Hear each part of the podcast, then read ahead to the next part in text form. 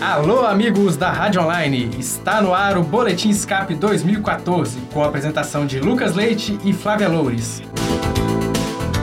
O ex-secretário adjunto de Segurança Pública de Minas Gerais e professor do curso de Ciências Sociais da PUC Minas, Luiz Flávio Sapori, participou de conferência nesta quinta-feira no Teatro da Unidade São Gabriel.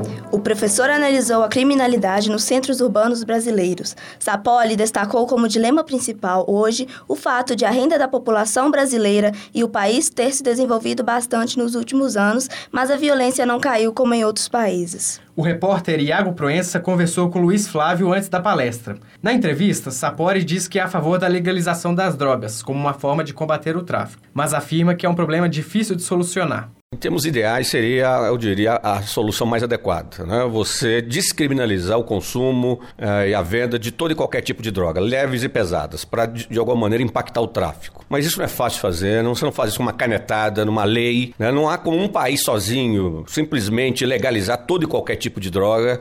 Na entrevista, o professor ainda tocou em um tema polêmico, que inclusive está em pauta nas eleições deste ano, a redução da maioridade penal. De maneira geral, acho que não precisamos reduzir a maioridade penal para 16 anos, para nas infrações como um todo. Mas nos casos de homicídios, de latrocínios, né, de estupro seguido de morte, por exemplo, são crimes muito graves, muito violentos, muito cruéis.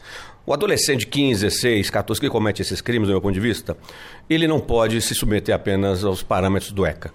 São crimes muito violentos, onde a vida humana é claramente ameaçada. Eu entendo que para essas infrações o adolescente deve ser julgado como adulto e, e caso condenado, ir para uma prisão convencional de adulto.